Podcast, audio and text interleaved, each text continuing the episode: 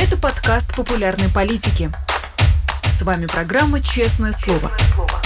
Здесь мы говорим о самом главном – Всем привет! В студии программы «Честное слово», «Честное слово» Дмитрий Низовцев, канал «Популярная политика». В этой передаче мы говорим о всем самом актуальном, о всем самом важном с известными и популярными людьми, с теми, с кем поговорить интересно. И рад сегодня представить в очередной раз нашего гостя Федора Кашненникова, с которым действительно всегда интересно поговорить. Федор, здравствуй! Да, спасибо. Доброе утро. Здравствуй. А, политолог Федор Крушнинников, да, ну и нам есть э, действительно о чем поговорить э, сегодня. Новости приходят прямо сейчас. Э, новости, самое интересное, наверное, за сегодня, это новости из Башкирии. Накануне мы рассказывали о том, что там должны были вынести приговор Фаилю Алсынову, местному активисту. Прокуратура запросила ему 4 года по 282 статье. И ожидалось, что а, ну, кто-то мог ожидать, что а, приговор будет а, чуть э, менее суров, и люди пришли к суду для того, чтобы действительно, ну, не знаю, закрепить вот это самое, эту самую свою надежду. Давайте покажем, сколько людей пришло сегодня. Пришло несколько тысяч, даже больше, чем в тот день, когда прокуратура делала запрос на 4 года. Несколько тысяч человек пришло в 18-тысячном городе, но и полиция очень жестко это все подавляла, вышел спецназ, вот эти самые щиты давненько, если честно, я не видел, а, чтобы при подавлении их использовали. Использовали, как рассказывают очевидцы, слезоточивый газ, у кого-то сломана нога, несколько десятков человек уже обратились за медицинской помощью. Вот все это происходит прямо сейчас. Телеграм-каналы, а, которые руководят а, протестом, пишут, что не ведитесь на провокаторов, есть и тетушки, ну, в общем, много чего. Не то, чтобы я хорошо знал башкирскую политику, если не считать восстание вокруг горы Коштау, возможно, ты знаешь чуть больше про про м, происхождение этого протеста, с чем там все связано и вообще чему нас учит эта история?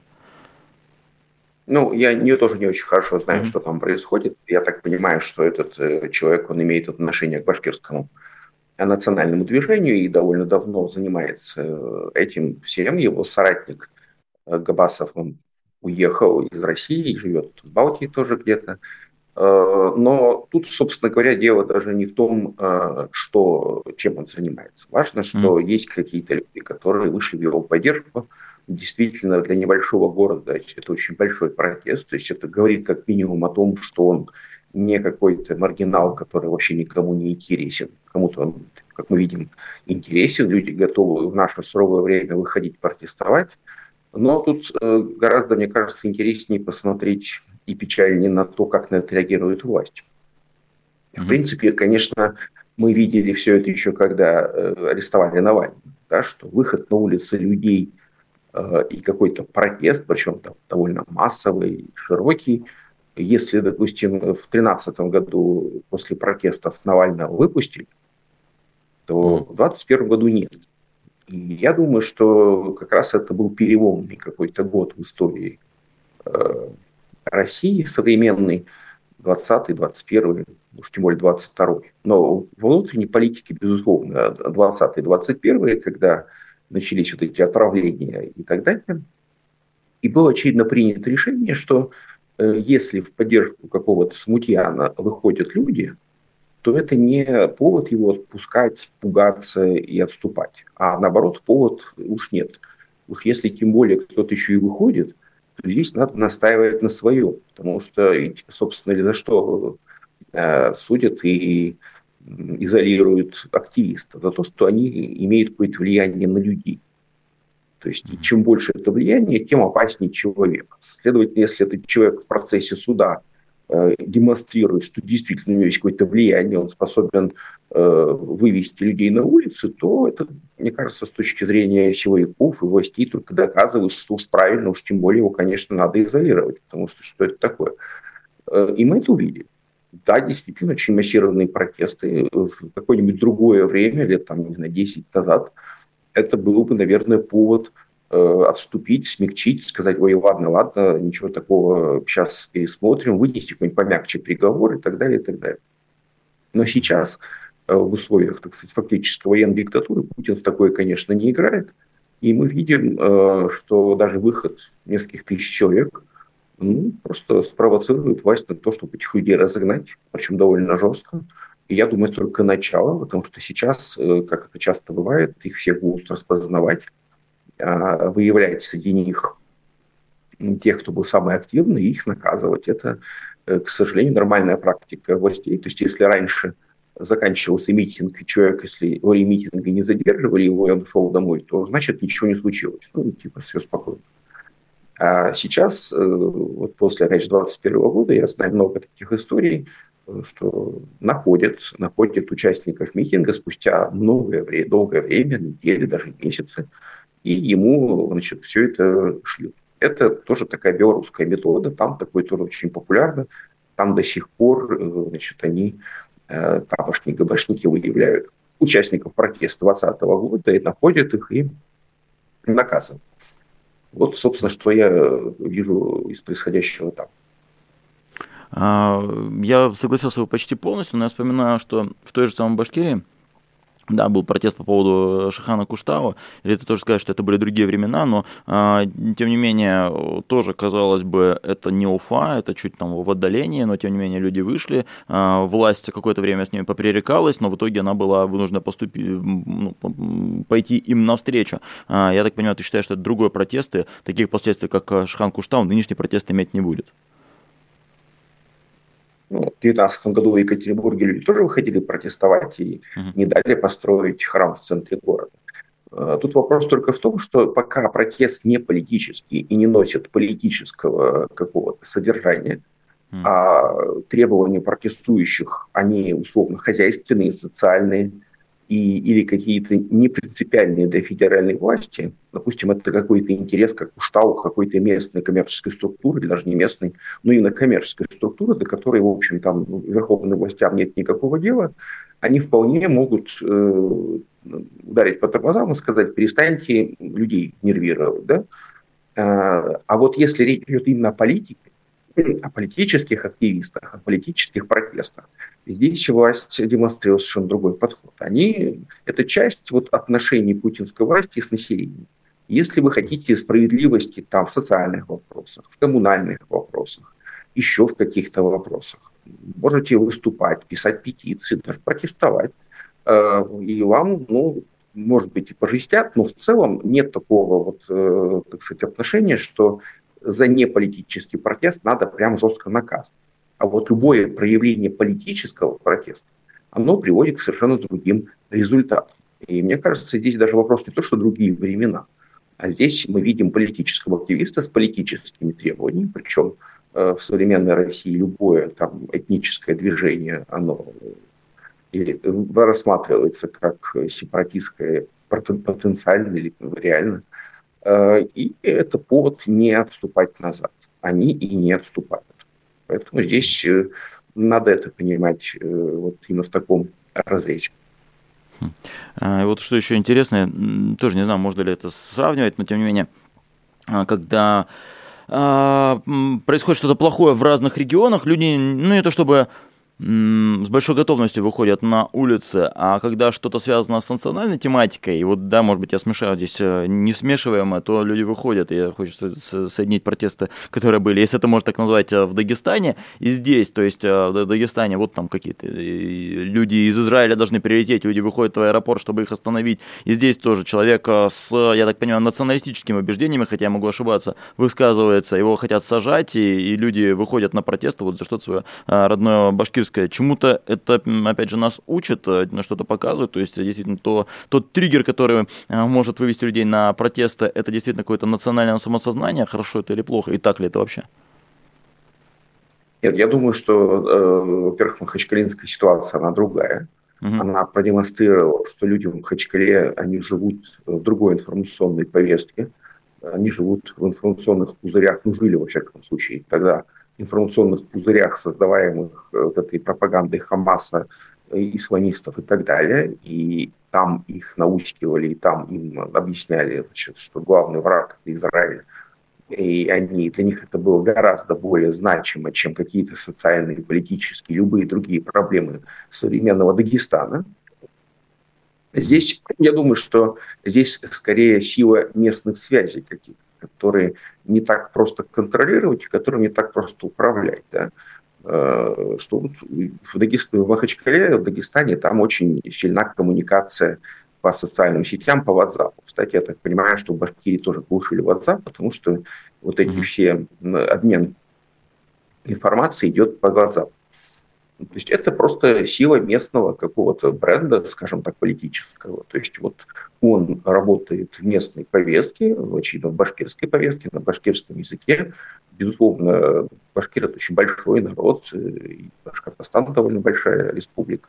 Очевидно, в таком большом объеме у него есть э, какое-то количество сторонников, э, которые слушают и читают то, что он говорит, и готовы за него выходить. Но мы опять же видим, что это же не сотни тысяч, уж не десятки, да, ну, а несколько, протест несколько тысяч – это то, что российская власть вполне способна а, переварить, что называется. Поэтому э, удивляться тому, что местные темы беспокоят людей гораздо больше, чем какие-то федеральные, это правда. Я думаю, что это и у вас там э, тема регулярно дискутируется, что вот эта вот э, фантазия и мечта многих из нас, что придумать какую-то тему, которая по всей России вот сейчас выведет людей, тем более, что были опыт э, вообще российских протестов, да, она, конечно, упирается вот в понимание, не знаю, есть ли оно понимание у всех, или только у некоторых, или надеюсь, не только у меня, что э, вот можно людей за все хорошее бесконечно призывать выходить, и они никуда не выйдут.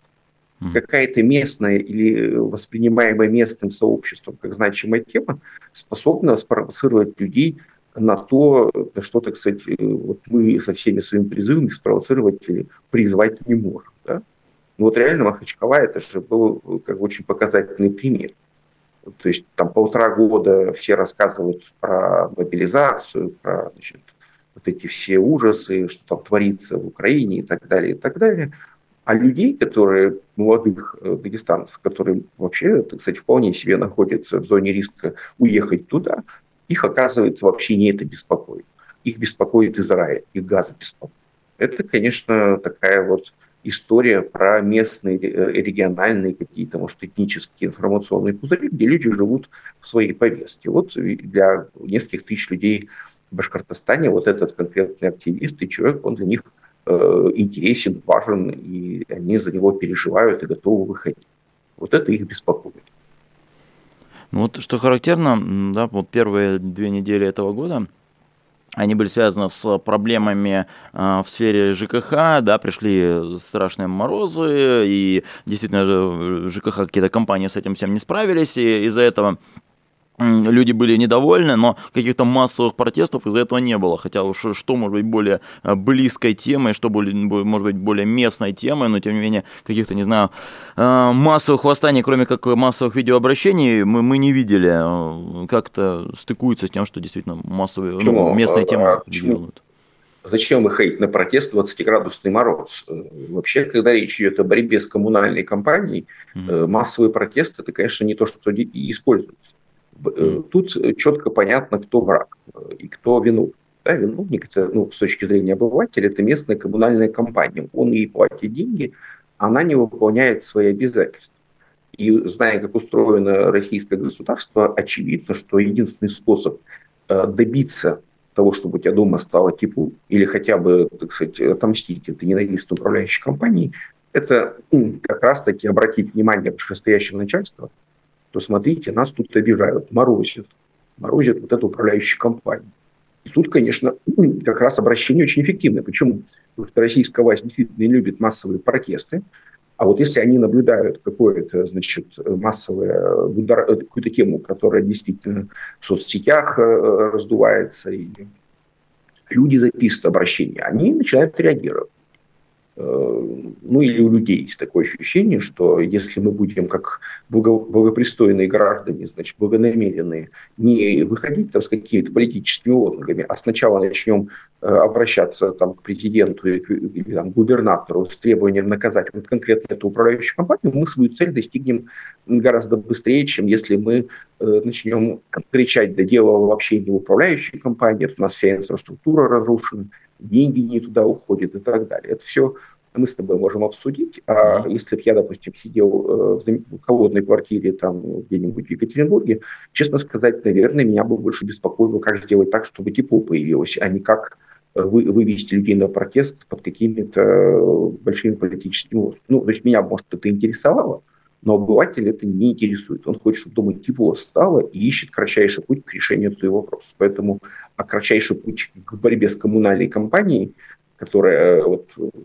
профейлила все это дело. Это, конечно, не митинг, э, а потому что, давайте я даже так скажу, может быть, э, совершенно нехорошую не, не вещь, но, откровенно говоря, с точки зрения управляющих компаний, если бы вот эти замерзающие люди вышли на митинг еще и с какими-нибудь политическими требованиями, управляющие компании только обратно. Потому что их бы тут же всех побили, разогнали, и вопрос о том, что они вышли по вполне конкретному поводу, созданному вот этими нерадивыми коммунальщиками, ну, тут можно сказать, насколько виноват нерадивый коммунальщик, там системная проблема, но тем не менее, да, вопрос решился сам собой. Это не мы виноваты, это их западные агенты, значит, сбаламутили, и они против великого Путина, значит, вышли протестовать.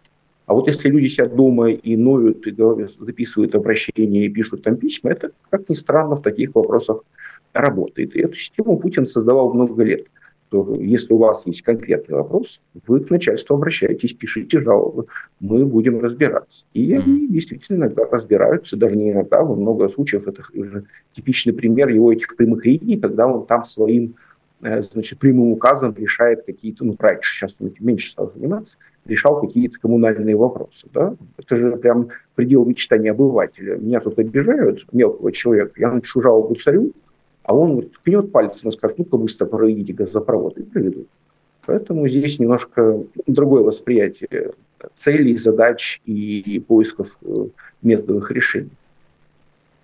А, поговорили о том, что волнует людей. Возможно, к концу эфира мы к этой теме вернемся, потому что события в Баш... Башкирии развиваются прямо сейчас. Если будет э, оттуда видео или какая-то информация, действительно, во время нашего эфира я еще попытаюсь э, сказать и показать. А теперь немного поговорим о том, что волнует э, власть придержащих. И тут интересно тоже такая связка, что волнует их. В выходные губернатор Санкт-Петербурга Беглов показал, что его сильно волнует туалетная тема, что он встретился с ветеранами СВО и сказал, что да, вот они, конечно, понимают, увидев там какие-то туалеты в Украине, а что именно воюют. Ну, с Беглова взятки гладкие, он много раз говорил какие-то глупости, но проходит пара дней, и Путин тоже касается туалетной темы, говорит о том, как важны а, туалеты, разделенные на разные гендеры, и думаешь сразу, что это какая-то тенденция, что они хватаются за эту туалетную тему, а, и это все неспроста, и это все не просто там с языка слетело, а было прописано в какой-то а, речи. Почему они решили за это все браться, тем более в такое важное для них, наверное, время, как 100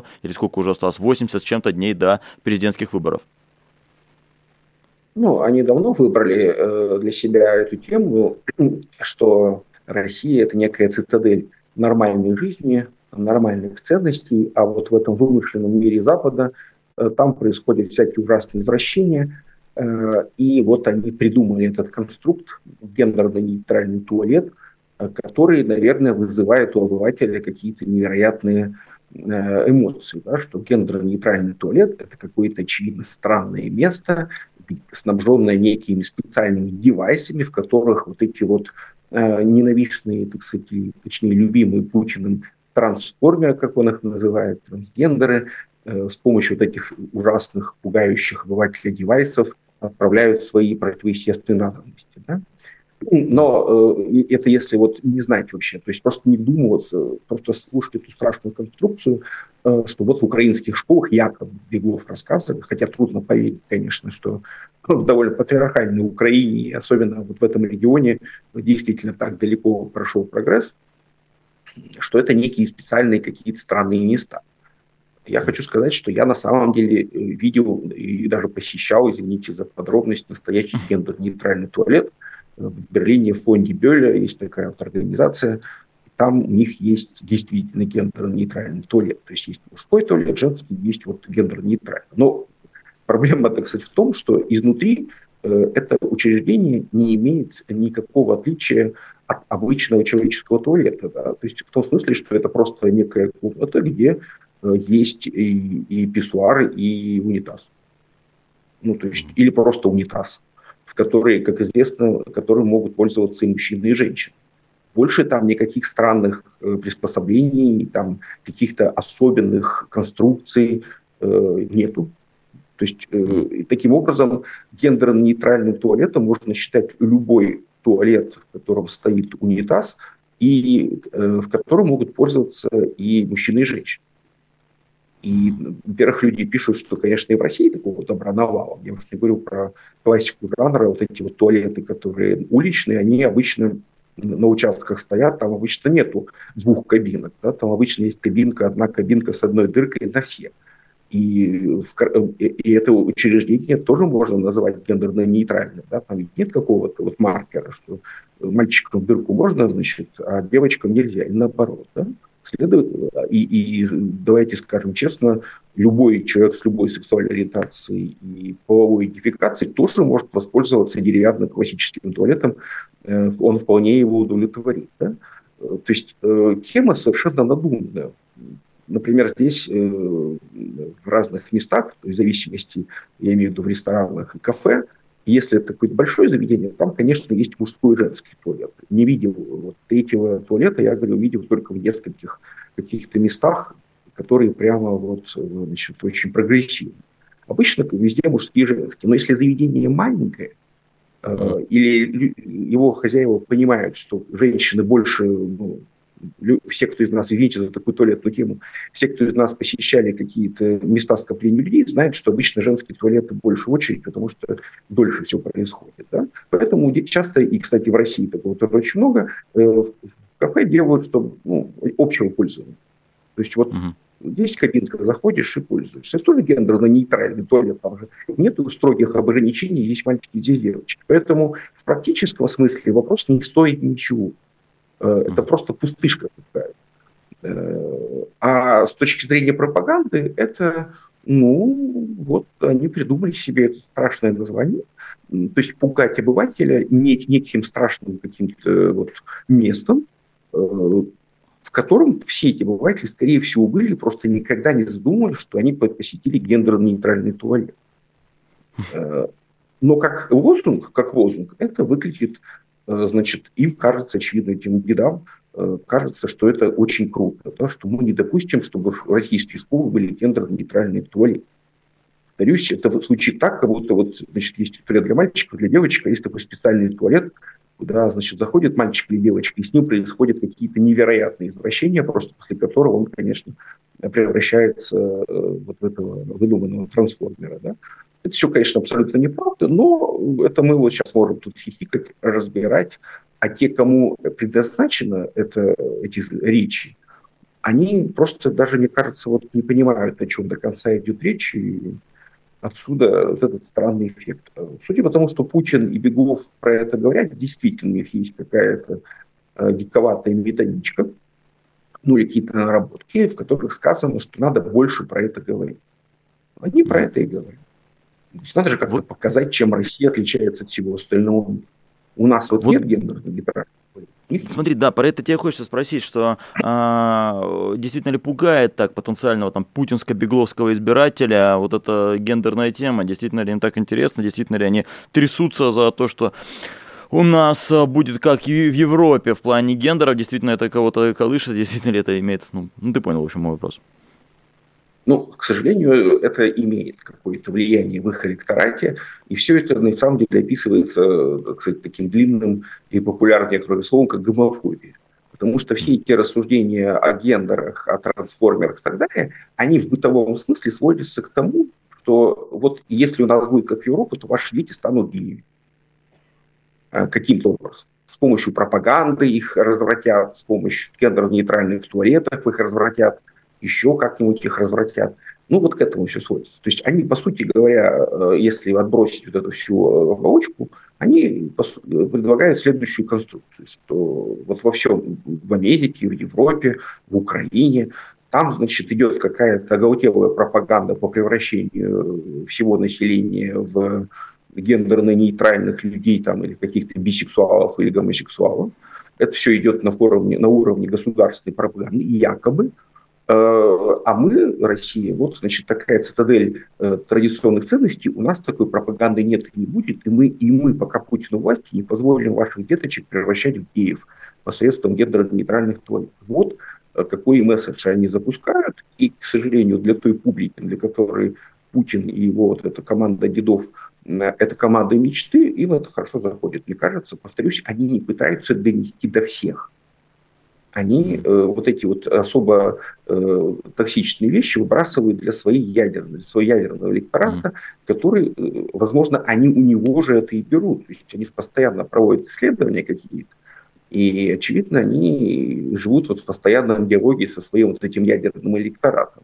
Они туда выбрасывают, смотрят, как там все это варится, проводят исследования, говорят, ага, хорошо заходит, давайте, значит, дальше пугать эту тему, раскручивать эту тему. А в целом, а, за Владимиром Путиным ты наблюдаешь признаки настоящей избирательной кампании? Понятное дело, что ему не с кем биться на этих выборах. Он все сделал, чтобы на выборы никто не пробился, но об этом чуть позже вообще, кто будет э, пробиваться, а, коснемся. Но вот он ведет по-настоящему эту свою избирательную кампанию, и, и как он, на твой взгляд, ее ведет?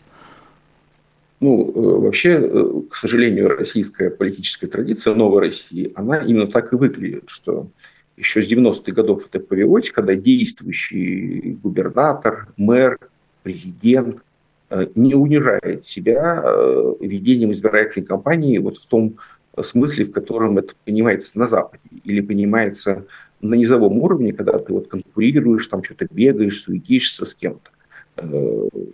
Чем выше уровень от этого персонажа, там, начиная э, от президента и там, губернатора, сейчас, конечно, и, и все губернаторы, они все понимают, что их и так изберут. То есть они согласовали свою кандидатуру.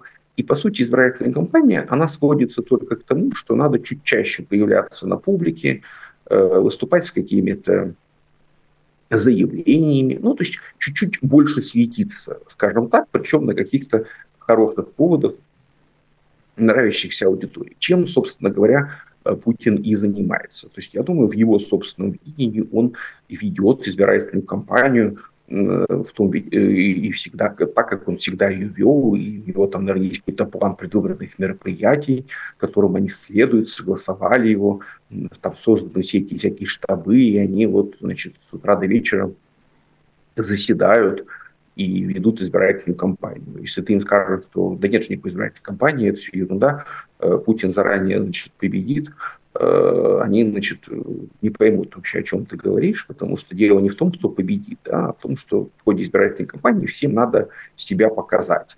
А Путин, он, значит, э, как бы во главе всей этой иерархии стоит, ему надо тоже делать какое-то количество жестов и шагов дополнительных, чтобы вот эта вся система работала вырабатывать, так сказать, политическое какое-то топливо, которое они все будут дальше перерабатывать. Вот э, так выглядит избирательная кампания их глазами.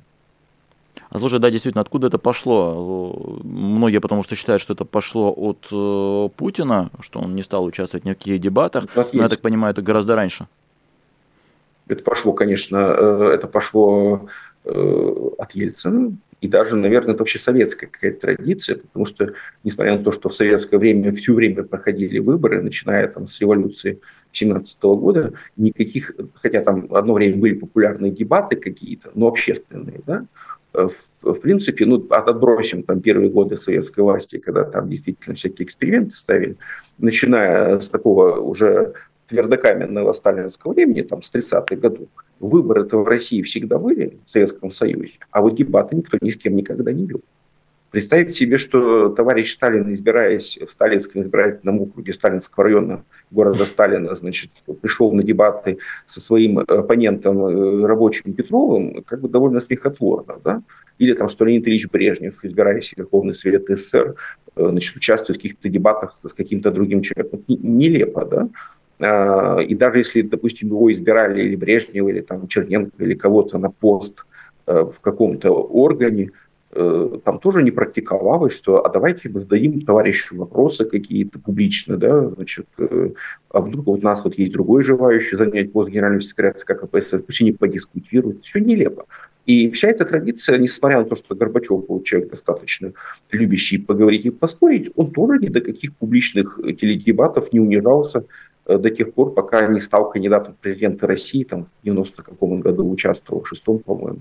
Тогда он там где-то ходил на дебат. Пока он был у власти, ни в каких дебатах ни с кем Горбачев тоже не участвовал. Ельцин э, в 91 году был вынужден участвовать в дебатах, потому что он не был властью. Но все mm-hmm. был как бы э, представителем президиума Верховного Совета, да, но как бы он был не властный кандидат в президенты, там Рыжков был от э, власти.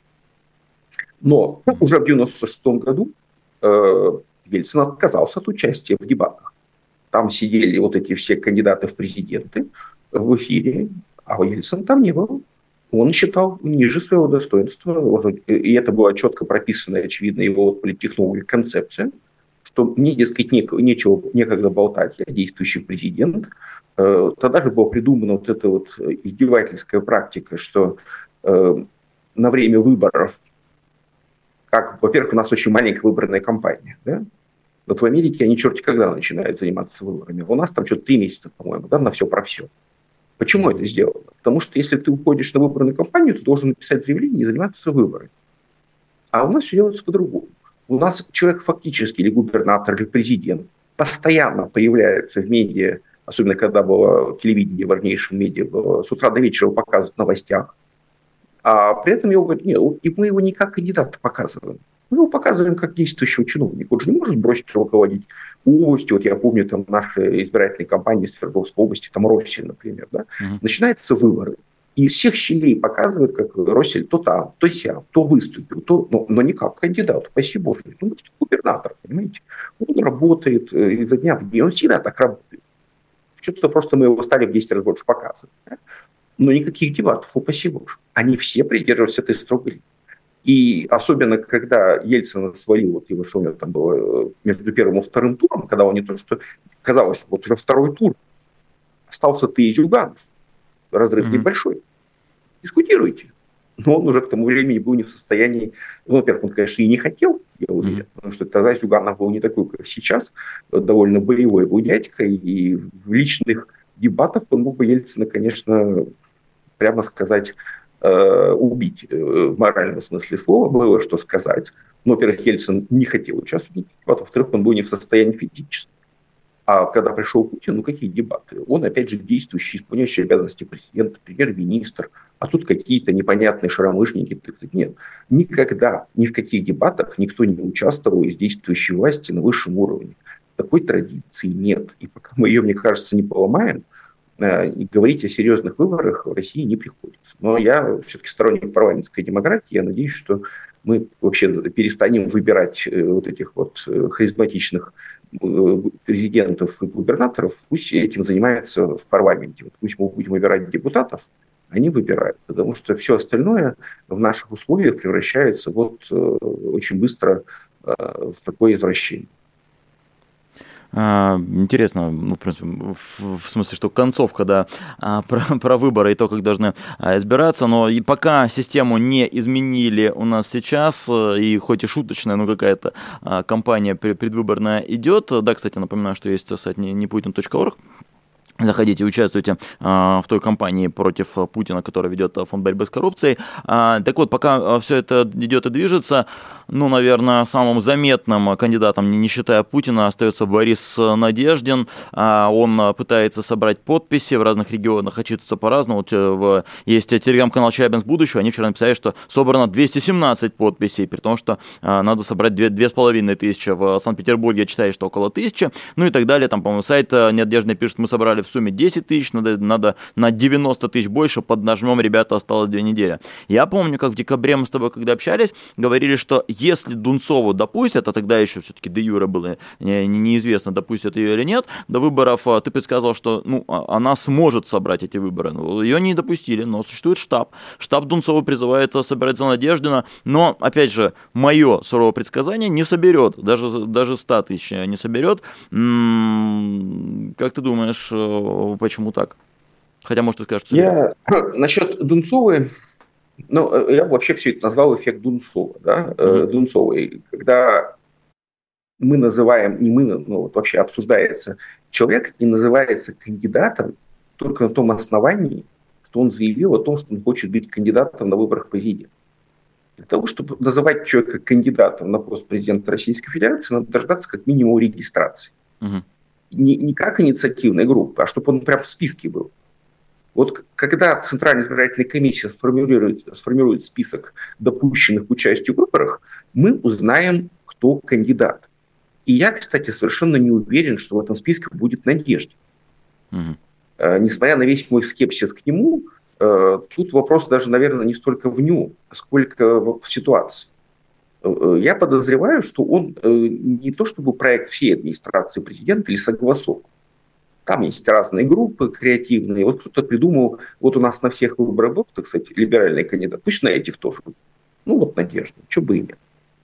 А Дунцову, естественно, то, что Дунцова сама захотела выдвинуться, это никому не интересно, в смысле чиновник. Ее нету в списке тех, кого согласовали, значит, до свидания. Так же, как она сейчас хочет создавать партию, э, не хочу, так сказать, показаться э, мрачным пессимистом, но Э, я просто помню, как Навальный там сколько, 12 раз создавал партию, да, и чуть ни разу не получилось.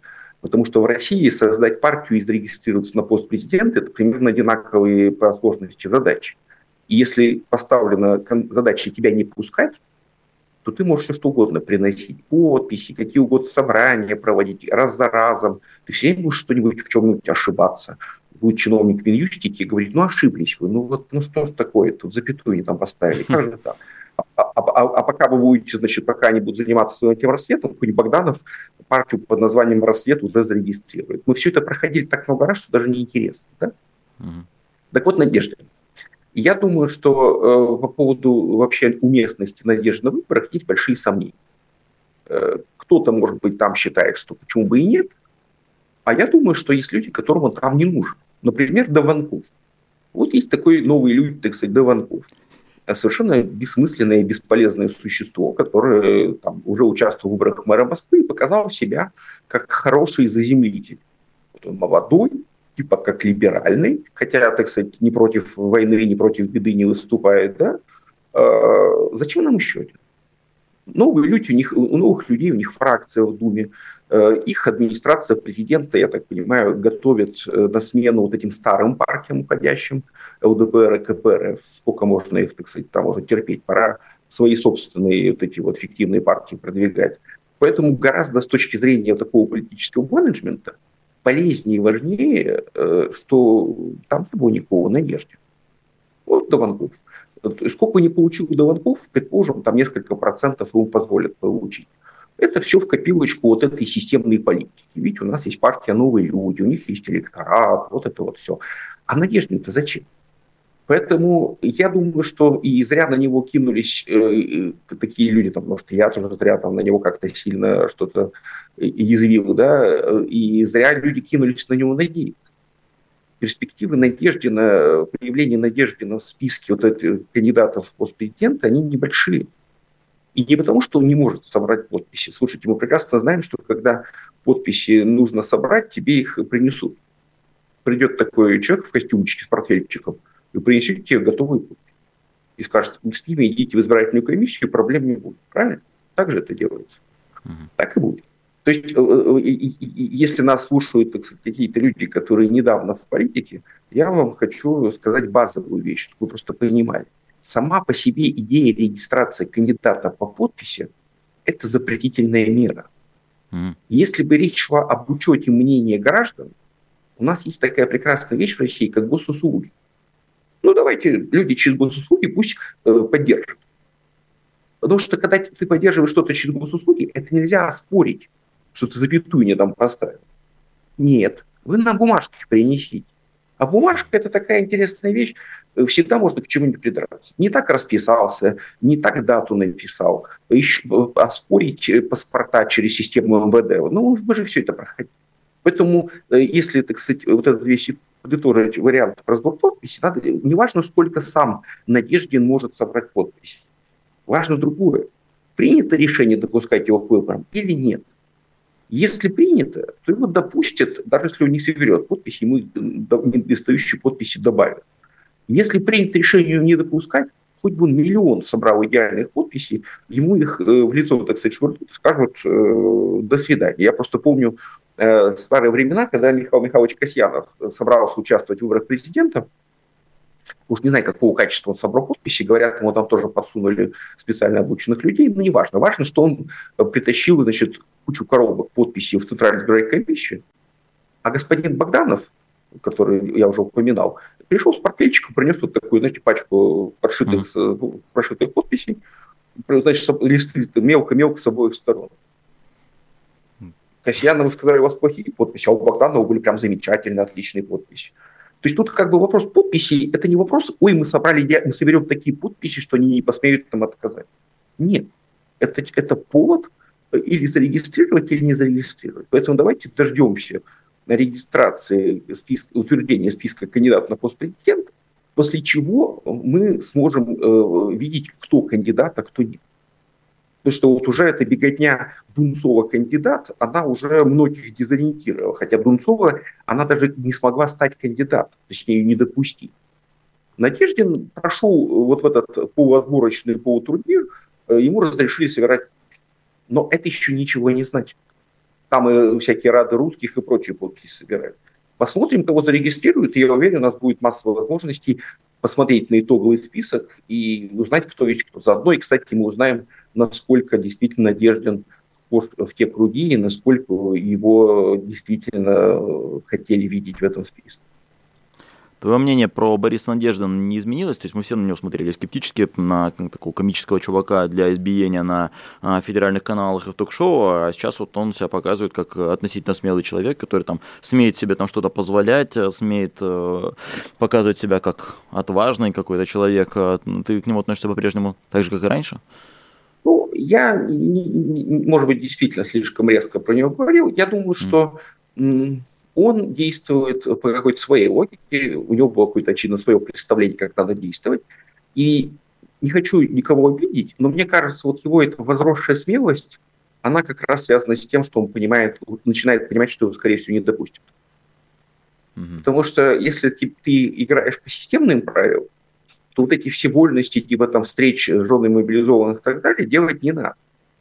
А если ты это делаешь, то ты или уже понимаешь, что тебя сбросили с поезда, или ты, ну, в общем, как бы фактически даешь ему повод это сделать. Поэтому давайте, повторюсь, про Бориса Надеждина дождемся регистрации, нам многое станет понятно. А, согласен с тобой. Э, и да, наверное, могу тебя уже поблагодарить за участие в сегодняшнем нашем эфире. С нами был политолог Федор Кашнинников. Большое спасибо за а, честные подробные ответы на а, все наши вопросы.